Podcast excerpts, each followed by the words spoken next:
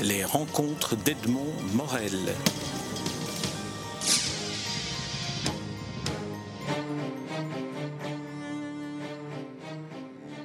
Guylain Coton, je suis très heureux de vous recevoir à l'occasion de la parution de votre dernier roman en date, un roman qui est paru en 2012 et d'emblée, je vous exprimais mes excuses de n'en avoir pas parlé plus tôt parce qu'il en vaut vraiment euh, la peine et je suis persuadé que ceux qui vont nous écouter auront plaisir à le découvrir. Le roman s'intitule Le passager des cinq visages, il est paru dans la collection Plume du Coq aux éditions Weyrich. Alors, Première, première question, un, roman, enfin vous êtes un critique littéraire, donc euh, euh, vous abordez au niveau d'un livre, d'un roman que vous avez écrit toujours un peu, euh, un peu intimidant. Est-ce qu'on peut dire que, si un roman est, est, basé entre autres sur des personnages et des lieux, il y a dans votre roman, Le passager des cinq visages, deux lieux essentiels, la ville de Mons et alors cette rue des cinq visages que vous allez nous décrire. Oui, euh, la rue des cinq visages et plus particulièrement la, maison où se passe le plus gros de l'action euh, m'est très cher pour une euh, raison simple, c'est que j'ai vécu là dans mon enfance les, les, moments les plus joyeux, les plus drôles, avec une demi-douzaine de cousins, comme je l'explique en dans, dans le livre.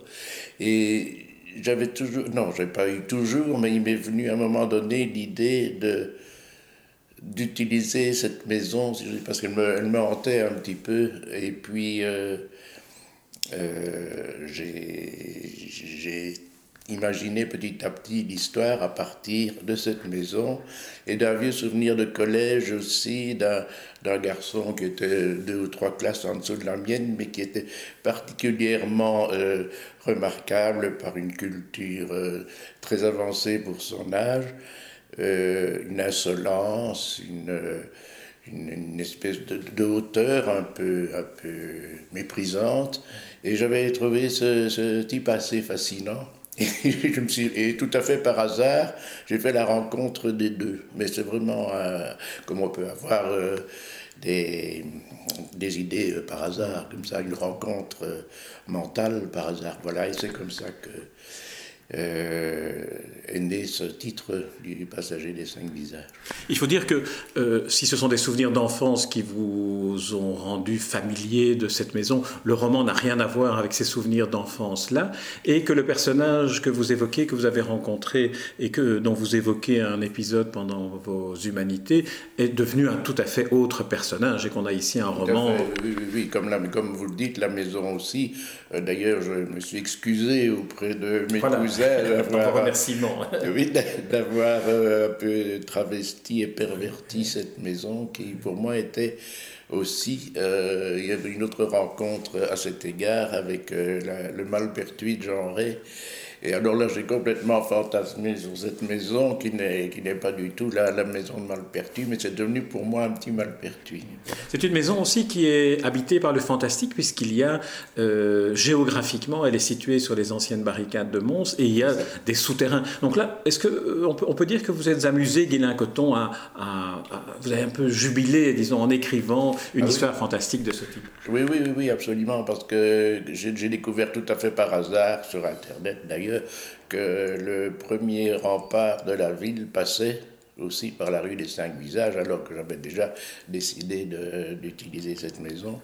Alors, non seulement euh, la rue était euh, sur l'emplacement de la première, euh, premiers remparts, mais elle était, la, la, maison en question était aussi en face de ce qui est maintenant l'Académie de musique et qui à l'époque, enfin à l'époque des après, après la, construction, des, même la destruction des premiers remparts, a été la résidence des princes de Chimécroï. Et puis après, la résidence de religieuses euh, du monastère des Pinlieux. Et tout ça se trouve juste en face de la maison, ce qui évidemment a continué à me faire fantasmer et à créer des liens entre ce lieu historique, somme toute, et la maison qui date de, de la fin du, du 18e, sinon de la deuxième moitié du XVIIIe siècle. Alors le, le, roman raconte aussi un drame euh, personnel qui est celui de ce personnage qui s'appelle Balagne, qui est, qui est avocat et qui a un secret euh, qu'on ne va pas dévoiler ici puisque il est en quelque sorte la, la clé du, du livre.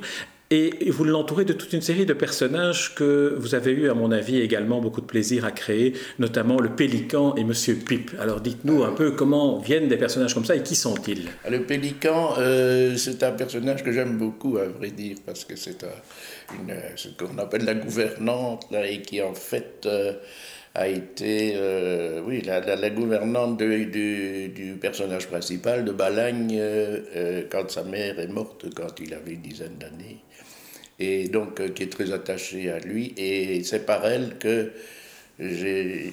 Euh, oui, donc euh, il faut dire que j'avais vu le fait divers avec, où Balagne était accusé et condamné d'ailleurs pour recel de malfaiteurs et, et outrage à magistrat il, avait aidé un, malfaiteur qui s'était évadé, il l'avait protégé, il l'avait caché. Et outrage à magistrat, il a carrément insulté le juge pendant le, procès.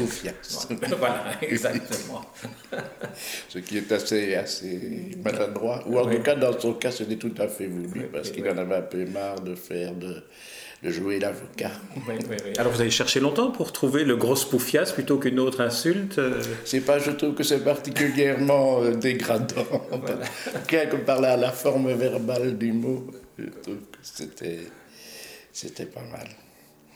Et oui, euh, donc. Et, donc le pélican. Alors le pélican, donc c'est cette gouvernante qui, la protectrice. Qui est très attachée donc à Balagne et qui, en fait, mais ça je ne vais pas le dire trop fort, m'a été inspirée par une ancienne euh, euh, infirmière qui était l'assistante de mon oncle, qui, habitait la, la, maison des, cinq visages et qui était médecin. Et donc, cette cette femme m'avait toujours fait penser à un pélican, parce qu'elle n'était pas goitreuse, mais elle avait une espèce de, de jabot, de, de, rengorgement, comme ça, qui, qui m'avait toujours fait penser à un pélican. Alors voilà, je l'ai. Et puis, et puis métaphoriquement aussi, le pélican protège ses petits, et donc elle, protège le petit, enfin le balagne devenu adulte comme elle le protégeait enfant. Exactement, oui, oui. Alors l'autre, l'autre personnage qui est, qui est très particulier parce qu'on le découvre au fur et à mesure euh, où on entre dans la lecture du roman, c'est Monsieur Pipe dont on découvre petit à petit ce qui l'a amené à Mons dans cette maison. Oui, donc c'est un Croate qui euh, est arrivé en Belgique après une longue odyssée et il explique que, il a expliqué plutôt que euh, étant croate et habitant en Serbie, il avait été c'était un montreur de marionnettes, hein. mais il avait été euh, agressé par les Serbes à plusieurs reprises et qu'un jour, en rentrant chez lui, il a trouvé sa femme et ses deux filles euh, massacrées.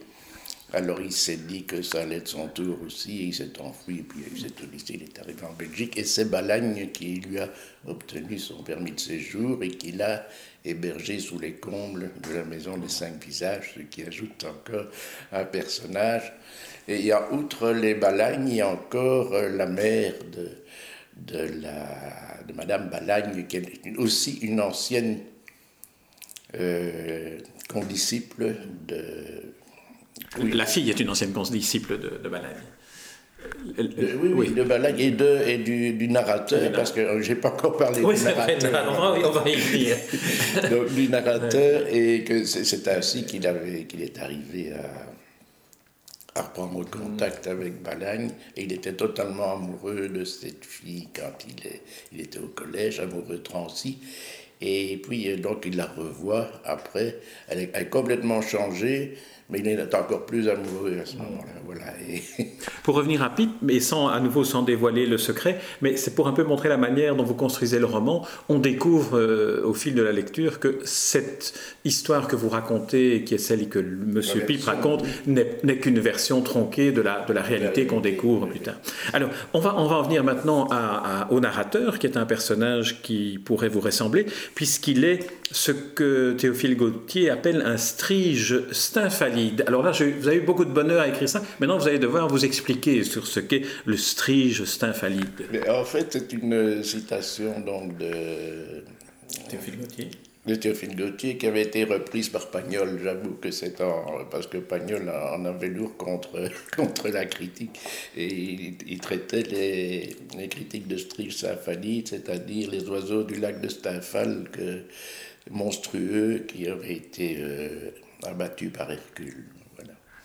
Donc c'était de belles oui, voilà, voilà, voilà. Et puis il faut rappeler pour ceux qui nous écoutent que vous avez une longue carrière de critique littéraire. Alors est-ce que, euh, est-ce que cette, euh, ce qualificatif vous semble correspondre à, à, la réalité de votre métier et du métier de votre narrateur? Mais je pense que c'est vrai pour certains et pas pour d'autres. Mais euh, c'est vrai que quand écrire et en même temps être critique, ça donne un regard particulier sur le métier de critique. Et c'est pour ça d'ailleurs que moi je n'aime pas du tout le, le, terme de critique. Et d'ailleurs je dis toujours chroniqueur, puisque j'ai une chronique quand même, une chroniqueur. Mais euh, je voudrais appeler les critiques des lectures et pas des critiques, parce que c'est tellement tellement subjectif. C'est le lecteur qui fait le livre et le critique fait le livre à sa façon aussi. Et donc, je, trouve que c'est plutôt des lectures qui, et qui, dans le meilleur des cas, devraient attirer le lecteur. Alors revenons à votre narrateur, il s'appelle Maxime Cordier. Dans la première partie du livre, il est un vrai narrateur de romans. Dans la deuxième partie, c'est une lettre qu'il écrit à sa fille Justine, euh, dont il est séparé ainsi que de son épouse, puisque euh, Véronique, sa femme, et Justine, sa fille, décident un jour de partir, de s'installer à Montpellier, de l'abandonner. Donc il est en plein désarroi, ce brave monsieur. Oui, oui. Et donc, euh, par un concours de circonstances particulier, il visite euh, euh, Balagne dans, dans, la prison et plus tard, euh, je sais pas, il a, dû, il a sympathisé un peu avec, avec Balagne, avec, oui, avec Balagne sur le sur la tête un peu de Chesterton. Oui, oui. Alors, Chesterton, on va en parler. Chesterton, c'est le grand œuvre de Maxime Cordier. Il prépare depuis très longtemps une thèse ou un travail sur Chesterton. Alors, on sent que Chesterton, ça vous plaît à vous aussi, Guylain Coton. Qui est Chesterton et que faut-il relire de lui? Ah oui, et ben, Chesterton, donc, c'est écrivain anglais. Euh, qui a écrit notre enfin ce qui est le plus connu, c'est le Père Brown, évidemment, mais il a écrit beaucoup d'autres choses qui sont plus intéressantes peut-être philosophiquement. votre narrateur dit que Chesterton, Chesterton lui a appris une façon de penser. oui, ça c'est vraiment ce qui m'est arrivé c'est que, comme je dis dans le livre, ça aurait pu être un autre parce que c'est pas tellement, euh, c'est relativement banal, mais c'est lui qui m'a appris l'usage du paradoxe et le plaisir et l'utilité du paradoxe et de la, de la contradiction et de, euh, comme disait Valérie, il faut traiter ces, idées à coups de pied au cul. Eh bien, c'était ce que faisait aussi Chesterton, en retournant toujours les, propositions pour euh, montrer en quoi elles étaient positives par rapport au, au convenu. En fait, voilà. Et votre roman est un peu comme ça aussi. Tous ces personnages fonctionnent un peu avec euh, l'envers du décor qui apparaît derrière la carapace. Oui, mais je crois que tous les personnages sont une contradiction en eux-mêmes et que la trouver, c'est. Enfin, la, la, la, la reproduire, c'est assez amusant et euh, c'est assez intéressant aussi euh, psychologiquement. D'ailleurs, ce que j'essaie surtout de faire dans, dans, ce livre et dans d'autres aussi, c'est de créer des, atmosphères, des personnages, des, rencontres, des, des, choses qui, qui, qui, peuvent éventuellement, si on y prend vraiment attention, faire réfléchir à des petites choses. Et c'est semer un peu de, petites choses, d'idées que j'espère toujours les lecteurs vont débusquer pour les, les utiliser, les, développer et, éventuellement les considérer comme des provocations. La provocation fait toujours plus réfléchir que, que l'accord. Et puis, je pense que vous serez d'accord avec moi pour dire que le roman est aussi un lieu où on peut explorer la complexité des êtres et le fait qu'on ne sait jamais vraiment rien de personne. Exactement, oui, oui, oui, c'est tout à fait. Que savons-nous de nous D'ailleurs, c'est une des phrases, une des phrases du livre, mais euh, Le, roman comme exploration de la complexité, c'est quelque chose qui doit, qui doit vous, être, euh, vous être proche et vous, vous devez y être attaché à cette, à cette, manière de procéder. Oui, tout à fait, oui, oui, oui. Euh, je pense que d'ailleurs le, le, roman, oui, c'est ça l'idée que je voulais un peu développer, c'est que le, roman met de l'ordre dans le grand chaos de la vie, et que tout ce qui apparaît comme, euh, comme réel, en fait, est un énorme, un énorme chaos de, choses qui se... Et que le roman met de l'ordre pour euh, dégager des, des, des constantes ou des... des Montrer davantage le réel, peut-être. Oui, le réel et, aussi éclairer les, les psychologies. Euh,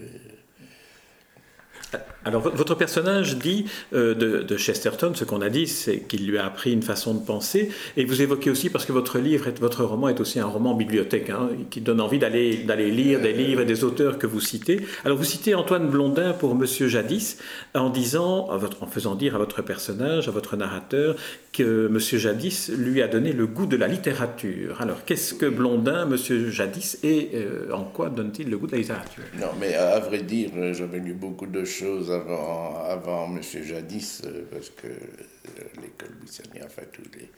Et puis, euh, l'école d'Europe. et puis,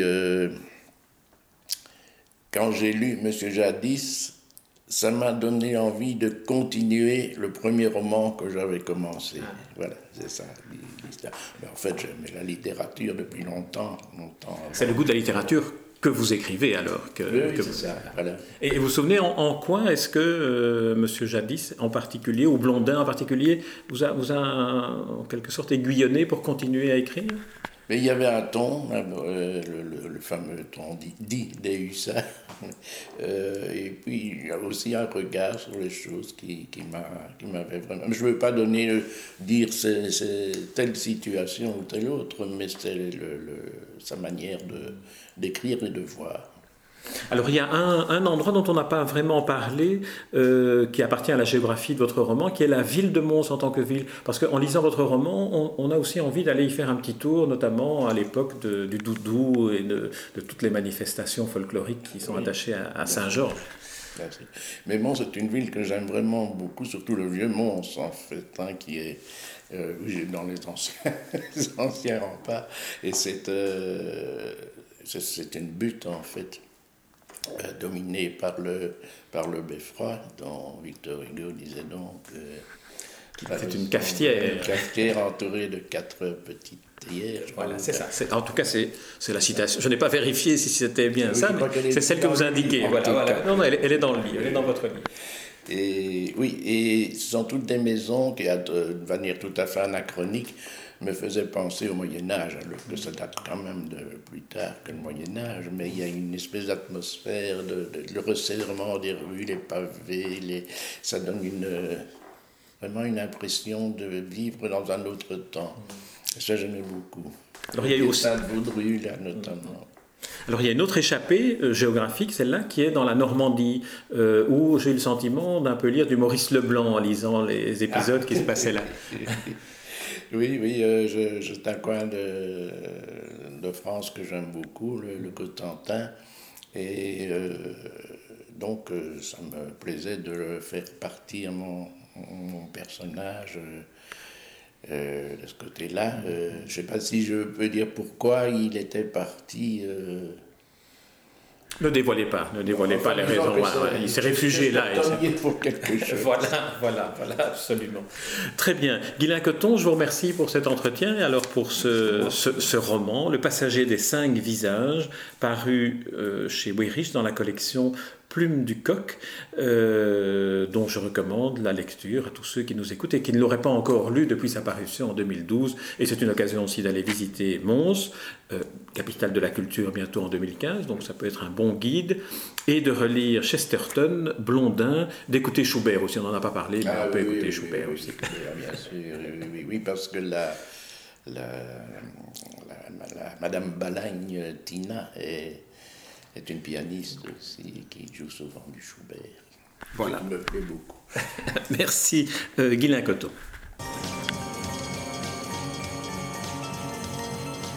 Les rencontres d'Edmond Morel.